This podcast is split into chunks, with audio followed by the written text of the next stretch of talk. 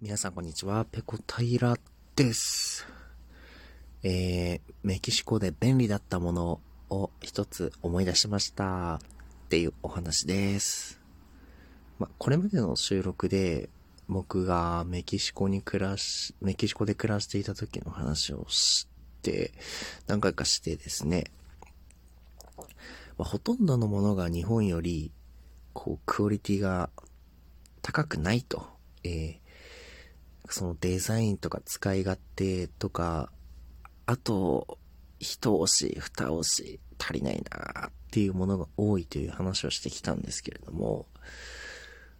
え、ちょっとね、あの、あ、これはね、逆に便利だったなと。日本のものよりいいかもって思えたものが、えありました。それをちょっとね、思い出したんですよ。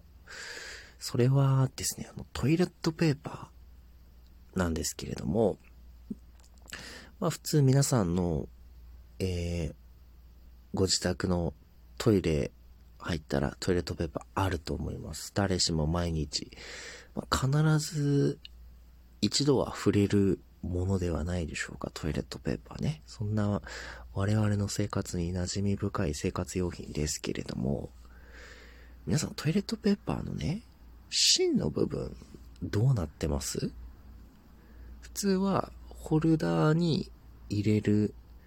ためにですね、こう中心部穴が開いていますよね。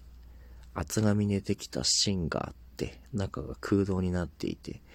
その穴にホルダー部分の、えー、こうフックといいますか、えー、出っ張りを引っ掛けてセットすると、えー、いうところだと思うんですけれども、あの、メキシコでですね、まあ種類は結構いろいろあるんですけれども、すごく便利だなと思ったのが、この芯の部分まで全部紙が詰まっている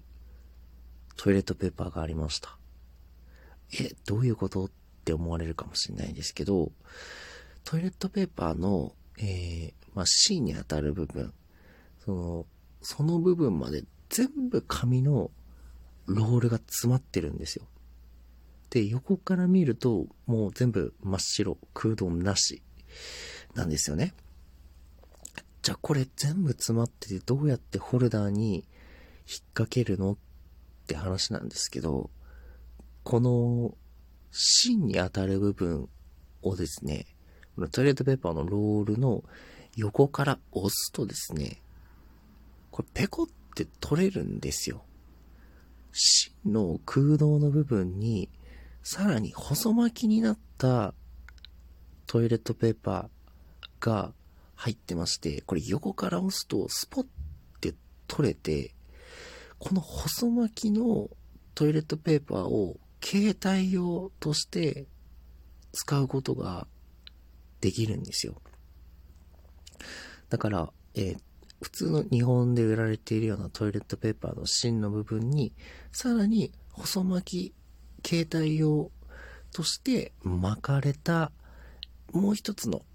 トイレットペーパー。これが、えー、ペコってセットされているというものがありまして、これがですね、大変便利でした。メキシコだとですね、結構あの、トイレに紙がなかったりするところもあるんですよ。特に公衆トイレ。お金を払って入るタイプの公衆トイレだと、トイレの中にですね、えー、トイレットペーパーがなくて、入り口でお金を払うと、まあ、30円ぐらいですかね。30円ぐらい払うと、えー、1回分のトイレットペーパーをこうくるくるくるって、えー、てもらえるんですけど、まあ、それがですね、全然足りないんですよ。本当に。おいおいおい、これ、尻べちゃべちゃのまま、ズボン履いて帰れって言うんかーいっていうぐらい、まあ、少ない量のトイレットペーパーしか渡してくれないんですよね。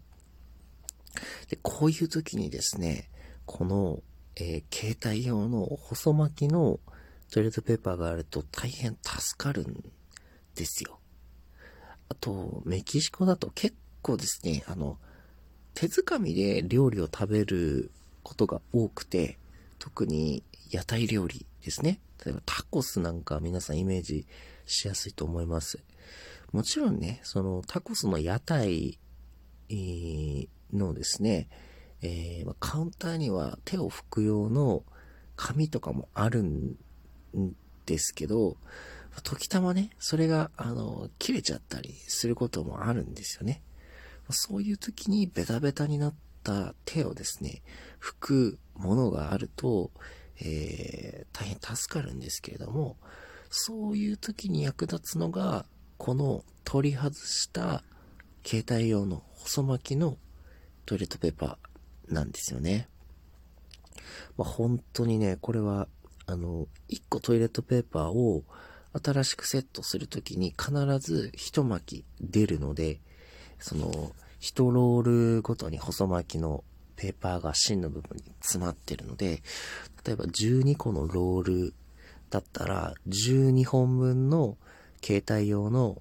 細巻きのトイレットペーパーが出てくるんですよ。僕はですね、この細巻きのやつをですね、タンスの中にストックしておいて、常に、えー、カバンの中に2、3個はですね、ビニール袋に入れて携帯するようにしていました。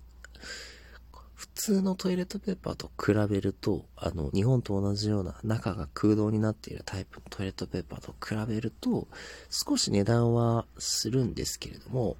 まあ、ビビたるものかなと思い、僕はいつもですね、この中心部に取り外しできる細巻きのペーパーが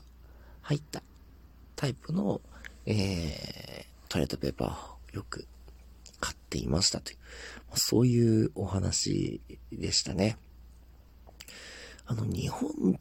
と、日本だとシングル、ダブルってトイレットペーパーあると思うんですよ。紙が1枚のものか、2枚重ねのものか、あると思うんですけど、メキシコだとシングルってあんまり見た記憶がなくて、僕、なんとなく、その適当に買ってたやつとかも含めて、ほとんどダブルだったような